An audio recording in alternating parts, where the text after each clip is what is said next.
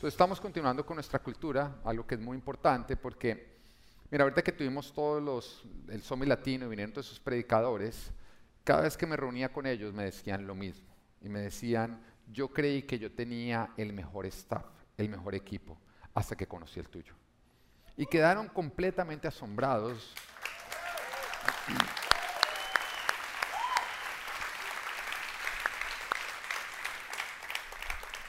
Completamente asombrados desde que entraban al parqueadero. Me decían, qué gente tan especial, qué orden. Yo quiero bendecirlos a ustedes, a, Ricardo y a Andrea por el excelente trabajo que han hecho en este parqueadero.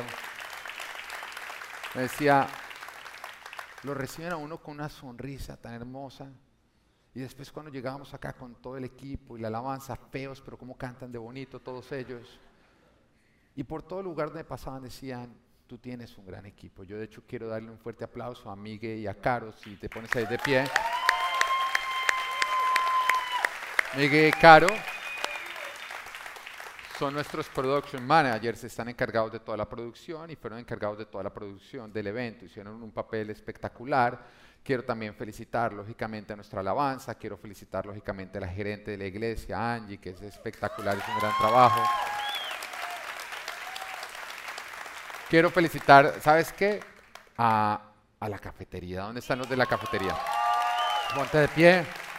Oiga, ¿se acuerdan que yo lo amenacé que si no la tenía abierta para el summit iba a buscar otro líder? Sí, no fue necesario buscar otro líder. Aparentemente con amenazas él funciona bien. Entonces, eh, también para Matías y para Michelle, que se llaman exactamente pero en adelante es, más fácil ponerles apodos para no tener que recordar los nombres, ellos se van a llamar los Emanem, ¿ok?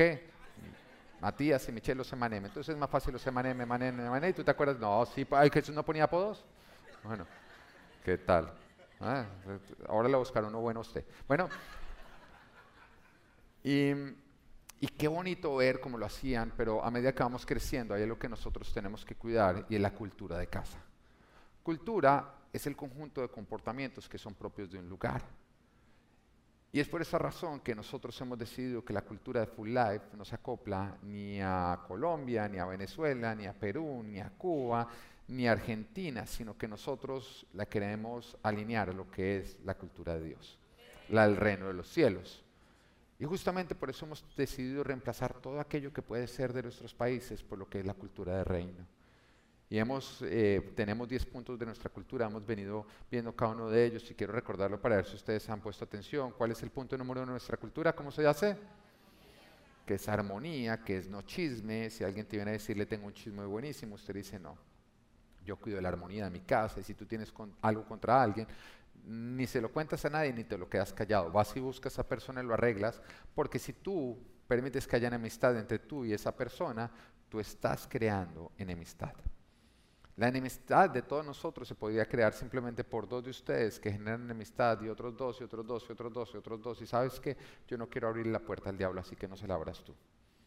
Yo no quiero que se nos metan culebras, no es abierta la puerta. Ciérrala, ve y le dices a cualquier persona, tengo esto contra ti y soluciona. El segundo punto de nuestra cultura, ¿cuál es? Lealtad. Yo soy leal. Nosotros no buscamos el oportunismo, nosotros que buscamos hacerlo leal.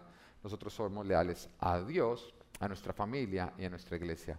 El tercer punto de nuestra cultura es honramos a nuestros mayores. Como mayores no solamente estamos hablando de las personas que tienen más edad, que nació una generación antes, también estamos honrando a nuestros padres, a nuestras autoridades civiles, a nuestras autoridades espirituales, porque cuando tú deshonras a alguien a quien Dios le dio honra, no es que tú le dejas de dar algo a alguien, es que tú le estás robando algo que Dios le asignó y por lo tanto estás entrando en maldición. Y la palabra de Dios nos dice a nosotros, honra padre y madre, no para que le vaya bien a tus padres, sino para que te vaya bien a ti, tengas una larga vida, llénote bien. Entonces la honra es permitir que haya bendición en nosotros. ¿Cuál es el siguiente punto? El domingo es el día del Señor, mira el de al lado y dile, tú lo entendiste bien. Y mira al del otro le dice, tú lo entendiste bien porque estás en este lugar. Ahora mira a la cámara y dile, usted si no entendió fue nada, ¿no? Amén. ¿Sí? Dentro de ocho días tú les los hacemos sentir bien mal. Amén. Porque están dañando la cultura de que el domingo es el día del Señor. El siguiente punto, ¿cuál es? No somos piedra de tropiezo. Y el Señor dice, sí, en esta vida habrá tropiezos, pero hay del que los ocasione. Nosotros no ocasionamos tropiezos, nosotros estamos pensando en las debilidades de nuestro hermano para asegurarnos de no ser piedra de tropiezos con ellos. Y hoy estamos entrando en uno nuevo que es, no hacemos trampa. No, Miguel, eh, no, Willy, tú lo tienes mal, todo lo tenemos bien, amén. No, un argentino convencerlo de que él no es el del error, qué complejo, ¿no? Se mete en contravía y cree que todos los demás están en contravía. Amén. Entonces, no hacemos trampa. Nosotros no hacemos trampa. Nosotros creemos que la manera de alcanzar las cosas no es mintiendo, no es con atajos, no es haciendo esas trampillas, sino más bien haciendo lo que Dios aprueba. Mira lo que dice la, la palabra en Proverbios 11.1, dice, el Señor aborrece, di aborrece las balanzas adulteradas, pero aprueba las pesas exactas. Es una palabra fuerte o no fuerte, tu esposa te hace la comida y te, gustó, y tú dices, no, no me gustó. Y ella, ok, bueno, me va a esforzar. Entonces dicen, la aborrecí, usted tiene que buscar casa ese día para ver dónde dormir. Yo creo que es la palabra más fuerte que podemos encontrar para decir que no nos gusta algo. ¿Estamos de acuerdo o no estamos de acuerdo? Y está diciendo que el Señor aborrece las balanzas adulteradas, no se las pasa, para Él son lo peor que pueda haber. Mira, recuerdo cuando era niño, que estaba la época del Nintendo. ¿Si recuerdan la época del Nintendo? ¿Amén? No, pero no estoy hablando del Nintendo de hoy en día, no estoy hablando del Wii, no estoy hablando del Super Nintendo, estoy hablando de la época en que para que funcionara el cassette tú lo tenías que soplar. ¿Se acuerdan o no? Era como vamos a jugar y uno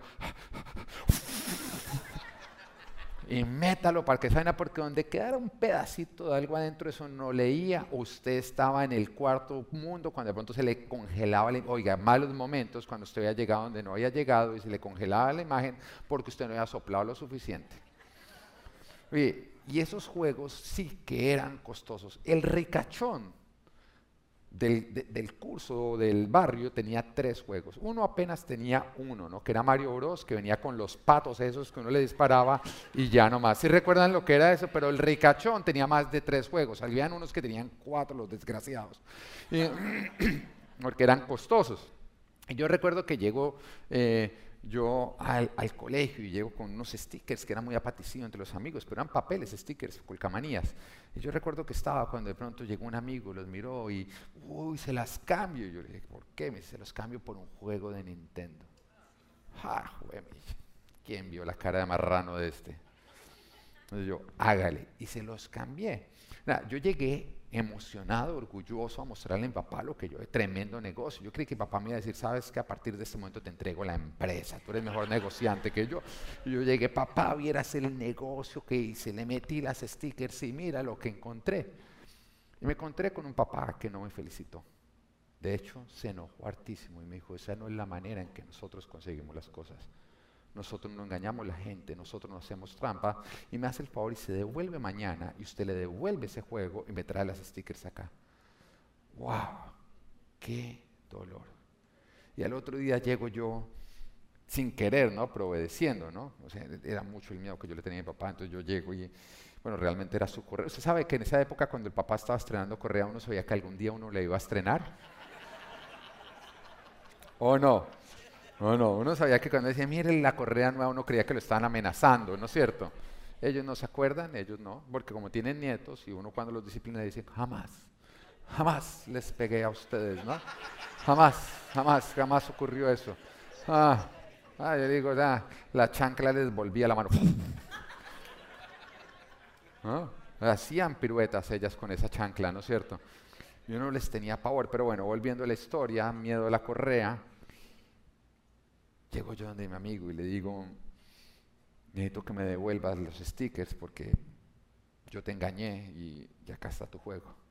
Oiga, ese amigo cogió y me dijo, de malas. Usted ya se dio cuenta que usted hizo mal negocio, de malas, de malas.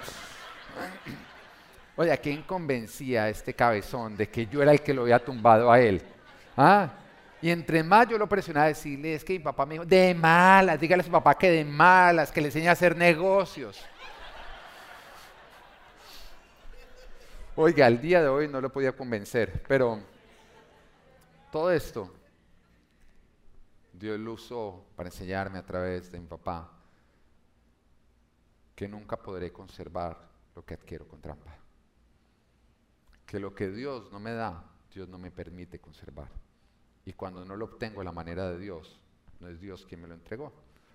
Pero lastimosamente venimos de una cultura latina, ¿no? donde se vive eh, la ley de depende del marrano. ¿Usted sabe cuál es la ley de depende del marrano? O no, que se va a las cosas que no tienen precio. Ay, esto no tiene precio, ¿cuánto cuesta? Y a usted le hace en ese momento el escaneo. Depende del marrano, ¿no? Si usted es un marrano bien grande, cuesta tres veces el costo normal. Si usted es un marranito chiquito, se lo dan al costo que es. Al correcto. La ley del marrano. Usted la vivió, usted la aplicó. Y es la cultura de la que venimos donde depende el marrano. También de eh, la, ley de no de papaya, que yo sé que en algunos países es grosero, pero yo te quiero dejar claro que en Colombia no es grosero, que es como que no dé la oportunidad para que se aprovechen de usted. Si usted da el, dicen, si usted da el papayazo, que vuelvo y lo repito, si te parece grosero es porque tú eres mal pensado, porque en Colombia simplemente es una fruta, que la papaya, que si usted la sirve, pues se la comieron. Amén. Eh, pero teniendo en cuenta que no todos acá son de allá, voy a usar otra palabra. ¿Ok? No de manzana. Bueno, entonces, ¿qué más hago? Multicultural, no de manzana. Bueno, entonces, uno decían la ley de no de manzana. Si usted da oportunidad de malas porque usted vio la manzana. Pero a la larga es aprovecharnos del que no sabe. Es engañar para obtener. Es ser tramposos. Venimos de una cultura que no nos gusta hacer fila, ¿no? que cuando vemos una fila lo que vemos es una oportunidad para nosotros colarnos y meternos donde no es. En Colombia, eh, una calle normal donde es un carril de ida, un carril de venida, cuando hay trancón, cuando hay tráfico, se convierte en una autopista de ocho carriles. Y usted ve a la gente sacando la mano por la ventana, metiendo el espejo, por ahí cabe, por ahí cabe, y abriendo otro carril más, que a la larga lo único que hace es un embotellamiento peor, pero estamos enseñados a que no toca respetar las reglas, porque si tenemos una manera de saltarnos las filas, vale. Vemos eh, o vivimos o crecimos en amigos, con amigos que cuando llegaban a los aviones se veían que entregaban esas cobijas. ¿Se acuerdan esas cobijas que hoy en día uno las ve, pero nada más en primera clase, ¿no? En una época los aviones hasta los pobres nos daban cobija. ¿Ah? Hoy en día es un lujo que uno ve con los de primera clase. Uy, champaña y cobija. Usted pasa por ahí simplemente la huele. Pero en una época todos teníamos acceso a esa cobija, pero lastimosamente los latinos empezaron a montar en todas las aerolíneas y después uno a casa donde llegaba, a casa donde tenían la cobija de Avianca o de American Airlines. Triste, pero cierto, no faltaba el descarado que la tenía king size porque se ha robado 10 y las había tejido y era el curelecho de la cama. Venimos de la cultura donde lastimosamente vamos a un paseo con amigo y el amigo sale con la toalla de Hilton. Oiga, las aerolíneas y los hoteles pierden plata con ellos.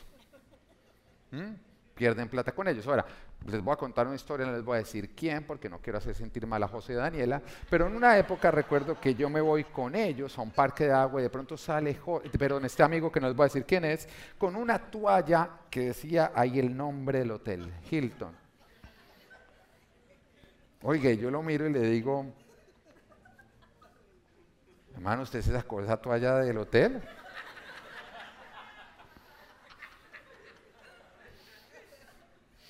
Y, tiene el descaro de decirme, ay, ¿usted nunca ha ido a esos hoteles donde regalan las toallas? Como hacerme sentir indio, ¿no? Que él iba a mejores hoteles que yo. ¿Ah? Como indio, ¿no? ¿Ah? Hoy en día uno llega a un Hilton y ve la foto de José y Daniela, ha prohibido el paso. De hecho, la mamá me regañó por contar esto en el primer servicio. Oiga, pero nos hizo reír tanto que, que me vuelva a regañar, qué cosa buena.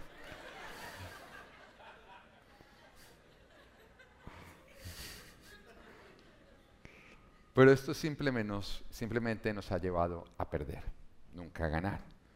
Hace unos años atrás yo recuerdo que uno llegaba a echar gasolina y uno podía echar gasolina y después pagar. ¿Usted recuerda? Ah, llegamos los latinos y vimos como bobos a los gringos, ¿no? Estos gringos sí son bobos. Entonces echaba gasolina, le echaba a los amigos, se llevaba el tanque lleno y nos vimos. y ahora nos toca bajarnos a pagar para poder echar. Vemos también muchas, muchos almacenes que tenían una póliza de evolución, pero usted no necesitaba recibo, usted no necesitaba nada. Usted no necesitaba ni siquiera haberlo comprado en ese almacén, lo podía haber comprado en otro. Y usted le decía, fui acá, te lo cambio por otro nuevo. Pero vinimos los latinos y abusamos de todo eso. Y ahora cambiaron todas las pólizas, que cada vez cambian más. Nos perdimos de beneficios por la trampa. Porque a la larga la trampa te roba las bendiciones. Tú crees obtener cuando realmente lo que está pasando es que estamos perdiendo. Todo porque creímos que éramos muy vivos.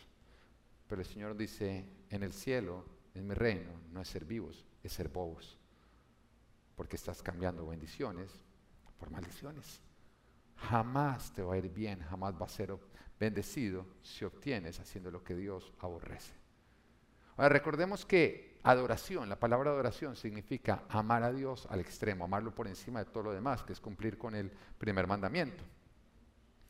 Pero el Señor nos dice a nosotros que el amor a Él no son palabras. No es Señor, yo te amo, yo te amo, yo te amo, yo levanto las manos y el Señor dice, no son palabras. Es lo mismo que te reclama tu esposa. Porque tu esposa dice, ámeme. Dice, sí, yo la amo, yo la amo. Ay, pero que se vea, actos. ¿Ah?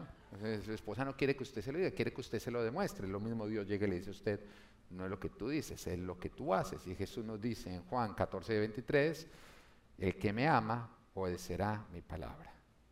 Ahora, esposas, ese es Jesús. Tú no puedes usar este mismo versículo para decir que si te ama, tu esposo te tiene que obedecer. Amén. Que obedezca a Dios. El Señor dice, si me amas, obedecerás mi palabra. Obtener desobedeciendo a Dios es una evidencia de que tú no adoras a Dios, sino que tú adoras lo que obtuviste desobedeciendo a Dios, porque eso es más importante que agradar a Dios. Y que querías tanto, o sea, llegaste a idolatrar tanto eso que tú querías o eso que tú quieres, que te hace desobedecer a Dios, pero más bien obedecer a aquellos. Te convirtió en un ídolo. Y el Señor te dice, sacrifica ese ídolo. Sacrifica ese ídolo porque está sacrificando mi relación contigo, haciéndote hacer lo que yo aborrezco. Si te hace hacer lo que Dios aborrece para obtenerlo, es un ídolo. Está ocupando el lugar de Dios y te quiere alejar de Dios. Ahora, Proverbios capítulo 13, versículo 11 dice, el dinero mal habido pronto se acaba. O sea, el dinero obtenido por trampas, de maneras ilegítimas, de maneras ilegales, pronto se acaba. O sea, se llega a obtener, sí, llega a estar en tu mano, pero pronto se acaba. Y tú puedes decir, ¿por qué se va a acabar? Bueno, yo me imagino que a ti te pasaría lo mismo que a mí. Si yo estoy en el supermercado y voy saliendo y sin darme cuenta, de pronto mi hijo llegue y aparece con tremendo juguete. Dice, papá, me lo saqué. Yo no lo felicito. Yo lo devuelvo. Vamos a enfrentar las consecuencias. ¿Por qué va? La trampa siempre va a rondear por ahí, ofreciéndote cosas, buscándote caer aparentemente te quiere dar, pero. Oh, llegan los taxis. Pero si tú metes un hijo,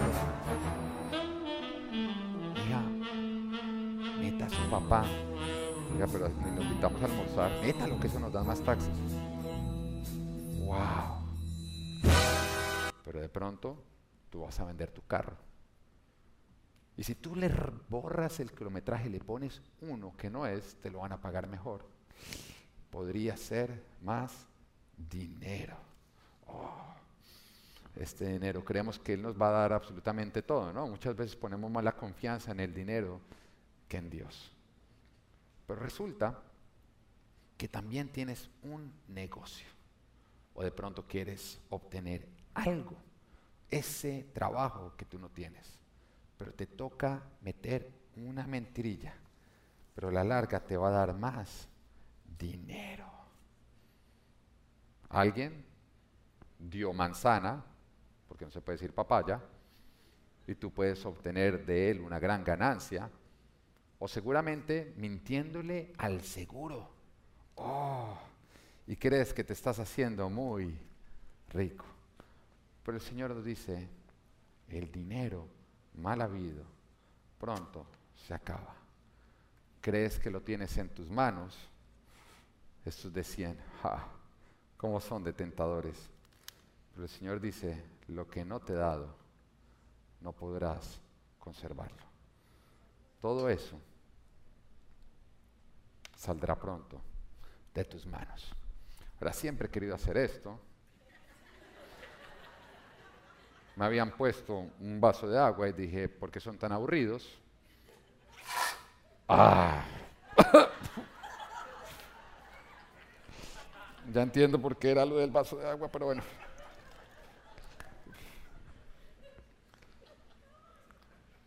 Pensar que vas a poder conservar lo que obtuviste con trampas es soñar con algo que no va a ocurrir. Porque todo lo que obtuviste violando la palabra de Dios pronto se acaba. No podrá ser conservado. Lo que comienza mal, mal termina. Lo que tuvo un mal comienzo, tendrá un mal final. Pero tú dices, pero ¿por qué se acaba? ¿A dónde se va? Proverbios 13 lo dice en el versículo 22. Las riquezas del pecador se quedan para los justos. Ahora, si tú eres justo y tú dices, no, pero es que el pecador está obteniendo y está teniendo, déjame decirte que es cuestión de tener paciencia, porque prontamente el Señor se lo quitará para entregártelo a ti. Y está escrito en la palabra de los talentos, donde dice que Dios nos da todos, de pronto unos más, a otros menos, sí, no importa cuánto hayas recibido, siempre va a haber otro que tiene más, no te enfoques en eso, más bien enfócate en ser fiel con lo que Dios te dio. Pero nos dice que independiente si tú tienes cinco, si tienes dos o si tienes uno, hay un momento en que Dios nos llama cuentas. Simplemente para ver la fidelidad con la cual nosotros hemos administrado lo que Él a nosotros nos confió. Y que aquel que fue fiel y lógicamente multiplicó porque hizo las cosas a la manera de Dios, va a recibir más. Pero aquel que fue insensato y fue necio, porque no hizo las cosas a la manera de Dios, sino a su propia manera, a lo que el diablo le susurraba en el oído, lastimosamente le será quitado para ser entregado al que fue fiel. ¿Qué te está diciendo Dios? Que si tú eres justo, eres recto, no haces trampa, no tienes nada que temer porque no vas a perder, vas camino a multiplicar. Ahora en Génesis se nos habla de una historia que es la historia de Jacob. Ahora, Jacob significa el engañador. El engañador fue el nombre que le pusieron, lastimosamente. Pero desde que nació Dios lo había escogido para que heredara la bendición de su padre Abraham. Esto no era cualquier promesa que Dios le estaba dando, no era cualquier herencia. Estamos hablando de que cuando Abraham caminaba, las personas que estaban a su alrededor reconocían que Dios estaba con él porque siempre le iba bien. Y Dios había escogido para que Jacob heredara esa bendición. Pero lastimosamente Jacob, en vez de recibir de Dios, buscó sin Dios hizo trampas y como su nombre lo dijo, se puso simplemente a engañar, a engañar, a engañar. Y tenía un hermano, Esaú. Y un día su hermano llegó con hambre. En otras palabras, dio manzana. Había una gran necesidad. Y como había una gran necesidad, él lo vio como una gran oportunidad. Déjame decirte, no vea la necesidad de otros como una oportunidad para ti. Nunca. Y nos damos cuenta que cuando viene una amenaza de huracán. Los malvados, ¿qué quieren hacer? Elevar los costos. Y por esa razón tiene que salir la ley que tiene el propósito justamente de proteger y decir se congelan los costos para que otra persona al ver tu necesidad no empiece a ser oportunista. La ley de la manzana es ser un oportunista y fue justamente lo que le pasó a Jacob. Llegó su hermano con hambre y él fue oportunista. Él cogió y dijo, mire, yo acá tengo lentejas y pues, yo puedo calmar su hambre si usted me da algo que es mucho más valioso, su derecho de primogenitura. Y este ante la necesidad termina cediendo, lo engañó. Pero más adelante también nos cuenta que el padre de ellos escogió a Saúl para bendecirlo antes de morir, para entregarle la bendición. Y el padre le puso unas condiciones, Saúl le dijo, ve y caza un animal ven y me lo preparas y me lo traes y te bendeciré. Pero ahí estaba Jacob y Jacob tuvo una mejor idea. Mientras que el otro iba a pagar el precio para cazar, él simplemente cogió un cabrito que ya estaba en casa. Lo mató, lo cocinó con ayuda de su mamá porque había complicidad en la casa, como muchas veces hay complicidad para la trampa, y después de eso cogió la piel de cabrito porque él era lampiño y su hermano era peludo, y aprovechándose de la debilidad de su padre que se había quedado ciego, se lo puso como si fuera su hermano. Se puso las ropas de su hermano y entró diciendo, soy Esaú, entonces bendíceme, y engañando y con trampa le robó la bendición a su hermano. Pero lógicamente lo que mal comienza no termina, no termina bien, termina mal. Su hermano al darse cuenta ya la suma de sus trampas lo llevó a una ira donde dijo, voy a matar a Jacob. Y Jacob tuvo que huir. Mira, la trampa no lo llevó a adquirir, lo llevó a perder, a perderlo absolutamente todo, a tener que vivir huyendo en lugar de vivir obteniendo. Jacob buscó la bendición engañando y lo único que hizo fue perder, perder lo que amaba y pasársela huyendo. Hay algunos que se la pasan huyendo porque se la pasan engañando. Y mientras que tú hagas trampa tendrás que huir. Cosechamos lo que sembramos. Oiga, después de eso termina tratando de huir para, para ponerse a salvo, pero se encuentra o llegando a la casa de su tío, que era muchísimo más vivo que él, era más latino. Era muchísimo más. Él llegó y tenía, mejor dicho, las, las cobijas de todas las aerolíneas, el hombre allá. Y lógicamente entonces cayó en las garras de su tío, quien al ver que él le echó el ojo a la hija de él, tenía dos hijas, ¿no? una era hermosísima, entonces Jacob le echó la mirada y aprovechándose del hambre de él, mira lo que él había hecho con su hermano, aprovechándose del hambre de él, le dijo, ¿tú la quieres? Trabájame siete años. Ahora, imagínate donde tú hubieras llegado a tu suegro bien enamorado, diciéndome, mira, quiero casarme con tu hija, él te dijera, bueno, la paga es trabajarme siete años, ser mi esclavo siete años no es como, un poquito aprovechado, ¿no? Sin embargo, él cogió y estaba tan enamorado, tenía tanta hambre que le pareció poco y trabajó los siete años. Finalmente llegó su día de su recompensa, de recibirla. Entonces el padre cogió, hizo una gran fiesta, dejó que se pusiera de noche y cuando le iba a entregar su hija, le cambió a la linda por la fea que se llamaba Lea. Ahora, si tú quieres saber qué tan fea era Lea, la palabra de Dios, y Dios es un caballero, la describe como una niña de ojos apagados. O sea, quitándole el factor, queremos ser nobles porque soy Dios, y diciendo las cosas tal cual, era más fea que un carro por debajo. Eso es así. Si tú conoces a alguien y dices, conseguí novia, ¿no? llega un amigo, mire, mire, le presento a mi novia, y después te dice, ¿qué tal le pareció? Y te dice, no, pues tiene los ojitos apagados, tú sabes que te está diciendo Hermano, tremendo bulldog con el que usted se... Pero bueno, seguramente la niña era simpática. Pero imagínate al otro día cuando él se levanta y de pronto espera encontrarse con su hermano y salió corriendo, ¿no? Les he contado a ustedes anteriormente que parece que ahí fue donde se compuso la canción de Shakira, de muda, ciega, tartamuda, todo lo eso, cuando él vio justamente a ella su tío constantemente le cambió su salario. Porque lo que hacemos es lo que obtenemos. Cuando tú haces lo recto delante de Dios, tú obtienes bendición, pero cuando haces lo malo delante de Dios, tú escogiste maldición. Y no te quejes si eres víctima de lo que otros han sido tus víctimas. Porque lo que sembramos es lo que cosechamos. Oye, después de pasar por todo eso, porque Jacob realmente quería la bendición de Dios, hay un momento en que él se encuentra a solas con Dios y nos dice que peleó con Dios y se aferró a Dios. le decía a Dios, no te voy a soltar hasta que me bendigas. Y tanto fue la insistencia que Dios cogió e hizo dos cosas. Te voy a bendecir. Pero lo primero que hizo fue dislocarle la cadera. En otras palabras, lo puso a cojear. Lo hizo malo en lo que le era bueno. Jacob era bueno huyendo de su responsabilidad, que es igual a hacer trampa. Si tú estás en el estacionamiento y estrellas un carro, pero nadie te va y tú te vuelas, ¿no es hacer trampa? Es hacer trampa. Siempre que tú evades tus responsabilidades huyendo, tú estás haciendo trampa. Cuando para no meterte en problemas con alguien, tú dices la verdad a medio, una verdad incompleta o mientes, bueno, es lo mismo, porque la verdad es completa o es una completa mentira, tú estás haciendo trampa para evadir responsabilidades. No hacer trampa es tu enfrentar las responsabilidades. Ahora hay muchos que no han obtenido la bendición porque siempre han huido en lugar de enfrentar sus responsabilidades. Y mientras que tú huyas, aquello de lo que tú huyes te va a perseguir. Y el Señor cogió le dijo en ese momento a Jacob, Jacob, tú quieres la bendición, vamos a acabar ya con esta trampa. En lugar de huir, vas a enfrentar.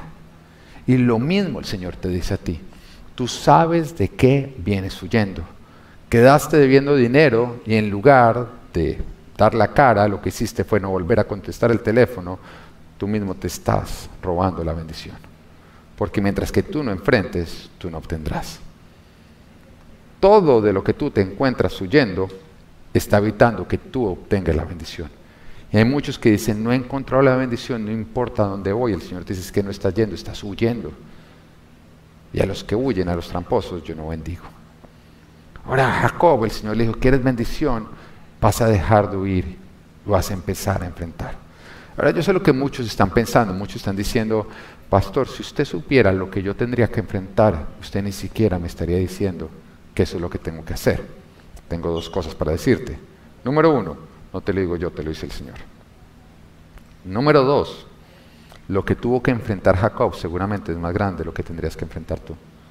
Él había robado a su hermano. Su hermano quería asesinarlo a él. Y el Señor lo llamó a arreglar cuentas con su hermano. Ahora, ¿requirió valentía? Claro que sí, pero te voy a contar algo acerca de Dios. Siempre que tú te dispones a arreglar un desorden que tú cometiste, el Señor te dice, acá estoy con escoba y con recogedor. Al Señor le encanta arreglar, encanta arreglar. Ahora, te lo digo yo que crecí con una mamá que podría ser la presidenta del Club de las Melancólicas. Le encanta el orden. Crecí en una situación en la que cuando llegaban los fines de semana, el sábado me tocaba escoger entre madrugar a las 6 de la mañana e irme con mi papá a esperar a que terminara de jugar golf, que si tú no sabes, es el deporte que más tiempo toma creo yo, de pronto hay otros, pero ahorita no es el punto, y que ahora que lo pienso, creo que por esa razón mi papá escogió el golf para huir esos días. ¿Mm? Era irme allá a que él terminara de jugar golf o quedarme en la casa para que en sábado mi mamá nos levantara a mí y a mis hermanos a arreglar la casa. Ahora, cuando te arreglar la casa, no te estoy diciendo tender las camas. Te estoy diciendo sábado y domingo que no iba nadie, nos ponía a peinar el tapete para que todo mirara en la misma dirección. Lavar los baños en sábado, cuando hoy en día uno una vez cada ocho días, cada vez quince días, eso aguanta, eso aguanta, eso aguanta. Así crecimos. Recuerdo una oportunidad que nos fuimos a Santa Marta a un apartamento alquilado, alquilado. Y recuerdo que en las mañanas, mi papá era en Santa Marta, mi papá se iba a trabajar a Barranquilla, aunque ahorita dudo que fuera a trabajar, yo creo que él estaba huyendo, se iba a una playa por otro lado. Mi mamá nos levantaba a nosotros a hacer aseo a ese apartamento y nos ponía a barrer, a trapear, a lavar los baños. Y recuerdo que nos daban las 3 de la tarde y ya finalmente habíamos terminado, íbamos a la playa y nos decían, si ven que si madrugamos hacer oficio alcanzamos ir un ratico al mar.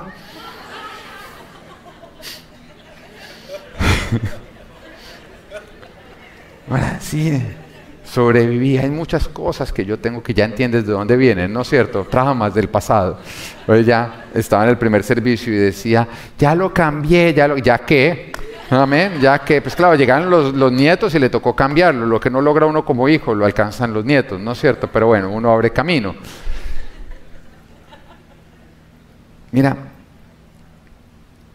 cuando yo fui adulto, yo huí, por eso salí de casa temprano pero me casé con mi esposa y mi esposa es peor.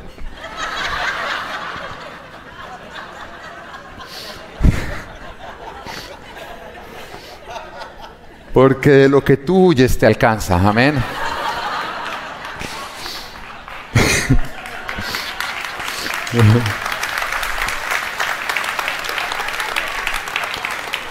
Gloria a Dios, no hay tapetes en la casa. Bueno, no me toca peinarlos. Pero todo esto te lo digo Porque entendiendo la dimensión de cuánto le puede gustar a mi esposa a mi mamá arreglar las cosas, Dios es peor. O digamos, es mejor. Y cuando tú dices, Señor, mira el reguero que dejé, vengo huyendo porque eso no lo soluciona a nadie, el Señor dice, yo no soy nadie, yo soy el gran yo soy. Y yo le doy solución. Pero el Señor dice, lo haré a través tuyo, no sin ti. Disponte a ir, disponte a enfrentar y yo iré al frente tuyo. Y fue lo que tuvo que hacer Jacob, porque Jacob tuvo que ir camino donde su hermano tuvo que humillarse y reconocer su error y tuvo que entregarle una gran suma de animales, que en esa época era la forma de dinero, con ganado, entregarlo para indemnizar su error.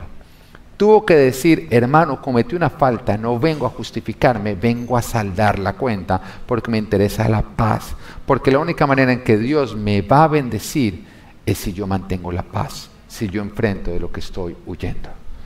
Yo sé que en este momento te puede parecer como necesito todo eso para ser bendecido. Sí, pero Dios estará contigo. Lo segundo que hizo Dios fue cambiarle el nombre a Jacob, porque Jacob significa tramposo. Y le puso como nombre Israel, que significa, que significa pelea con Dios. Y Dios le estaba diciendo a través de eso, Tú si peleas sin mí, porque la trampa es pelear sin Dios, es decirle a Dios, mira, sé que esta es la manera en que tú me lo quieres dar, pero encontré una manera más fácil de alcanzarlo. Entonces tú le sueltas la mano a Dios y tú se vas sin Dios, esa es la trampa. Entonces el Señor le dijo, ya no más sin mí, ya no más con trampa, ahora es conmigo, por eso tu nombre no será Jacob, tu nombre será Israel, que es peleo con Dios, de la mano de Dios. Tienes que enfrentar de lo que estás huyendo y tienes que tomar la decisión de no seguir construyendo sin Dios. Ahora es con Dios. Ya no más trampa, ahora es a su manera. Y vuelvo y te digo, puede ser que la trampa te haya permitido tener un momento de sus billetes, pero nunca podrás conservar lo que no obtuviste de una manera correcta en este punto sé lo que varios están pensando, oiga, esos billetes son verdaderos. Mm. Nada que tú obtengas con trampas será verdadero, aunque parezca verdadero. Todo será tan falso como estos billetes. Te harán sentir rico, pero realmente eres pobre. No tienes nada. Deja de luchar sin Dios y empieza a luchar de la mano del Señor. Parece que se me acabó el tiempo. Juan 14, 6. Nos dice, Jesús le dijo, yo soy el camino, la verdad y la vida. Nadie viene al Padre sino por mí. Me encanta porque Jesús dice, yo soy el camino, y nos dice a quién, a los que estábamos perdidos. Porque todos nosotros estábamos buscando un camino para llegar a nuestra bendición y el Señor nos sale en encuentro y decir, hey, yo soy el camino. Y tú venías buscando maneras de llegar allá a la bendición. Pero el Señor te dice, nada de eso te va a llevar a la bendición. Yo soy el camino. Ahora, Jesús es el camino, pero ¿sabes qué es el diablo? El atajo. Jesús es el camino, pero el diablo es el atajo. Recuerdo hace tiempo atrás que estaba hablando con una amiga y me contaba cómo cada vez que ellos iban a Disney con su familia, alquilaban una silla de ruedas no, pues no, creas que tenían ningún problema, podrían participar en los Olímpicos todos. me decía, se sentaba uno y era una manera de no entrar a hacer las filas. Oiga, tan vivos, ¿no? Tan bobos. Jesús es el camino, el diablo son los atajos. Todo lo que te lleva a ti a cortar el camino es salirte del camino. Ahora, yo sé, yo sé lo que es recibir una palabra de Dios y que nadie más la crea. Es solamente tú. Yo pienso en David, ¿no? Pienso en David que quien crece siendo como el, último de la lista, ¿no? El último de la lista porque tú sabes que cuando uno tiene hermanos mayores uno nunca estrena, ¿no? ¿Mm? Siempre hereda lo de ellos. Yo, yo recuerdo una vez que nosotros teníamos en el colegio, una vez al mes nos tocaba usar lo que se llamaba en ese momento la vestimenta de gala. La vestimenta de gala era un pantalón un poquito más elegante y un mocasín. Y era una vez al mes, lógicamente mis papás dijeron que le vamos a comprar eso, más bien los zapatos del hermano, que ya no le quedaron buenos, pero a mí me quedaban enormes. Entonces eso se resolvía con métale eh, eh, plantillas que llamaban. Métale plantillas adentro y me lo llenaron de plantillas, pero esa vaina lógicamente yo ni podía caminar. Yo recuerdo ese día en el colegio, todos se burlaban de mí, todos se burlaban de mí. Bueno, entonces un momento en que yo le quité las plantillas y empecé a caminar y llegó un amigo y me dijo, se le van a caer. Yo dije, no, se me van a caer, mire, y hice así, y salió volando ese zapato. Oiga, rompió la ventana del salón. Y yo quedé como, wow. Ahora, yo tenía nada más un hermano mayor, David era como el octavo. Usted sabe lo que le llegaba, eso ya tenía hueco. Bueno, está a la moda, porque hoy en día todos entre más huecos, más a la moda, ¿no es cierto? Estaba acostumbrado a ser el último, pero un día llega el profeta, Samuel, el que había ungido al rey de Israel, a quien Dios usaba para hablar. Lo que hablaba Samuel era Dios a través de Samuel llega a la casa de Saí, padre de, David, y le dice, tráeme a tus hijos porque el Señor ha dicho que uno de ellos será el siguiente rey. Y en ese momento el padre llamó a todos sus hijos de los que se acordó, pero no se acordó de David. Y digo, qué dolor, ¿no? Qué dolor sentir que ni los que más deberían creer en uno son los que menos creen en nosotros. Entonces llegó el profeta y miró el hermano mayor de David y dijo, la apariencia de rey, dice, este tiene que ser, pero el Señor le habló y le dijo, no, no, no, no, no mires las apariencias, porque yo miro el corazón y yo te puedo decir a ti, puede ser que tú no aparentes nada, pero tu corazón es puro y Dios lo ha visto. Y entonces este no fue, siguiente no fue, siguiente no fue y terminó y le dice, no, no es ninguno de ellos, ¿tienes alguno más? Y el papá de David cogió y miró, no, nadie. ¡Ay, David! No, pues hay uno que no sirve para nada, pues ni lo llamo, pero venga, venga David. Llega David finalmente, después de haber sido el invisible en su casa, de haber visto como su padre estaba orgulloso de todos sus hermanos, pero de él no. Y lo mira este profeta y declara algo grande, ciertamente tú serás el próximo rey de Israel. ¡Wow! Ungimiento. ¡Qué gran día o no! ¡Qué gran día! Oiga, cualquiera después de ese día, yo creo que uno se eleva y dice, ahora sí voy a tener el respeto de mis hermanos, el respeto de mis padres, pero ¿sabes qué? Apenas se fue el profeta, todos ellos dijeron, ya está loquito, ya está entrado en baños, ya ni profetiza, dice bobadas. Y le dijeron, vuelve a hacer lo que estabas haciendo. Y con eso le estaban diciendo, ¿cuál rey, cuál nada? ¿Cómo duele cuando Dios te habla algo y nadie más lo cree, no? Pero déjame decirte que el único que vio la zarza ardiente fue Moisés, porque era suficiente. Si Dios te lo dijo, es suficiente con que tú lo hayas escuchado para que sea cierto y para que se vaya a cumplir.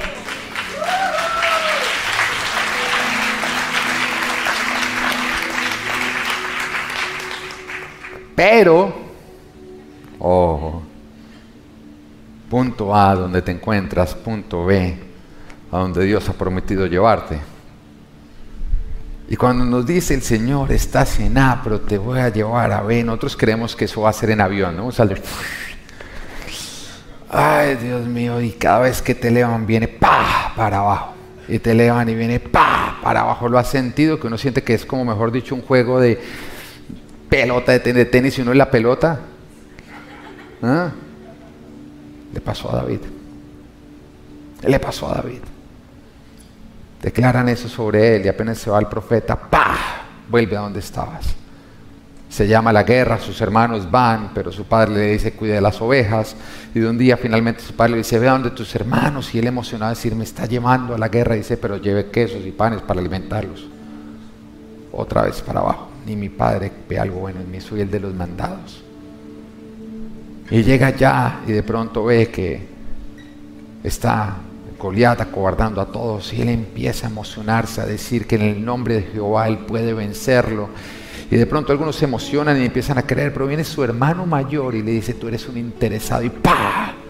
Otro golpe de los que deberían animarlo y creer en él. Un golpe del que había escuchado que él sería el próximo rey el que debía venir a decirle, por eso el profeta declaró esto de ti, porque hoy es el día en que Dios hará grande tu nombre, pero no. Viene un golpe porque no creen en él. Derrota a Goliat, qué gran día. Le dicen que se va a casar con la hija del rey, pero ¡pah! Se la entregan a otro. Y entonces empieza a hacer grandes hazañas en el ejército, empieza a ser reconocido, le hacen canciones de guerra, pero ¡pah! El rey le coge envidia y empieza a buscar para matarlo.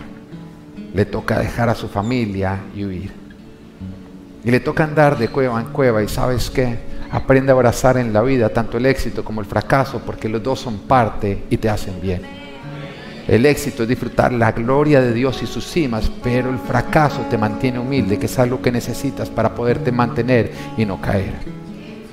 Y por eso Dios mantiene esos golpes y te va a decir, sí, tú lo has vivido, pero no estás solo, porque a veces creemos que somos víctimas por lo que sentimos, pero déjame decirte que la vida de todos tiene problemas.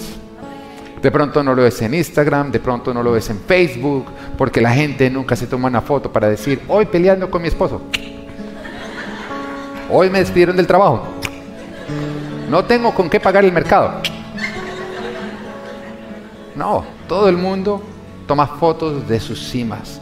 Y cuando tú vas ahí por redes sociales, dices, todos en cimas y yo acá con este golpe que me acabo de dar, déjame decirte que todos tenemos problemas, la diferencia entre unos y otros es la forma en que los enfrentamos. Deja de victimizarte porque el que se victimiza, cuando le llega un problema, cree que no es merecedor del problema, por lo tanto no lo enfrenta, sino simplemente se hunde en él responsabilízate, abrázalo entendiendo que si tienes ese problema viene de Dios para formarte y que el Señor te está diciendo, sé un guerrero y supéralo conmigo porque es ahí donde tú conocerás mi fidelidad. Aprende a abrazar los problemas en la vida, aprende a hacerte responsable y a entender que a todos nos ocurren cosas que no merecemos, pero que somos responsables y tenemos que sacarlas adelante. ¿Aprendido? Que esos golpes nos hacen bien. Y nada más piensa en Pedro. Cuando el Señor lo llamó, se llamaba Simón, que es la caña que se deja llevar por el viento. Era un inconstante. Todo el tiempo cambiaba de parecer. Pero al final tú te das cuenta que era una roca, era un Pedro, era inquebrantable, no importaba lo que le ocurriera, ahí estaba firme. Y uno dice, ¿cómo ocurrió? ¡Ja! ¿Cómo ocurrió? Fue golpe tras golpe tras golpe. Fue llevarlo de arriba abajo, de arriba abajo, de arriba abajo. ¿Y sabes qué formó? Un Pedro, una roca. Deja de victimizarte por los golpes que recibes cuando estás elevado. Abrázalos y entiéndelos, que es el carácter que Dios está formando en ti para que cuando llegues puedas conservar. Que ahí está David. David teniendo que pasar de gloria a valle, de gloria a valle, de gloria a valle. Uno lo siente, de veces que yo estoy elevado y digo, ahí viene el golpe, ahí viene el golpe, ahí viene el golpe, pero sabes qué, ya entendí que no me puedo optimizar, que venga, que venga, a todos nos pasan esos golpes, son pequeñas cosas que se sienten grandes, son grandes cosas que a veces se sienten pequeñas, pero lo sentimos. Pero ahí estaba David después de muchos golpes, huyendo del rey que lo estaba persiguiendo, que había dejado de usar su ejército para conquistar las promesas que Dios le había dado y que todavía no habían conquistado y las estaba usando simplemente para perseguirlo a él. Impresionante lo que hace. Cuando miramos a otros dejamos de conquistar lo nuestro. Dejamos de usar nuestros ejércitos para conquistar lo que Dios tiene para nosotros y los malgastamos persiguiendo algo que nunca vamos a poder obtener porque lo que es de otro no es para ti. Y ahí estaba Saúl, quien había perdido la visión por seguir su ambición. Y estaba detrás de David. Y hay un momento en que lo tenía acorralado y David con todos sus hombres se metieron dentro de una cueva a esconderse. Saúl iba pasando por ahí. Pero antes de eso, había hecho una parada en Taco Bell, había comido burritos y sintiéndose un poco pesado del estómago, empieza a mirar para todo lado y dice, tengo una hambre tú, acá a ir a esa cueva ahora se va para la cueva, ahora si te escandalizaste, tú también haces de tú, así que deja darte las del muy refinado, amén. Y llega allá y se encuentra haciendo una virtud que déjame decirte que es la posición más vulnerable de todas. A uno que lo agarre un temblor dormido que usted se despierta. Que lo agarre en la ducha que usted sale corriendo con la toalla, pero que no lo agarre haciendo una virtud porque no se defiende nadie o no. Nadie, uno ahí no tiene manera de defenderse. Y ahí estaba Saúl sin poderse defender. No hago la pose para no dejarte imágenes que no quiero que tengas en tu mente. Entonces voy más bien a imitar a David. José, tú eres Saúl, hasta acá al frente. La pala. Me pasa bueno acá, ¿no? Y ahí está David. Viendo a Saúl haciendo una virtud.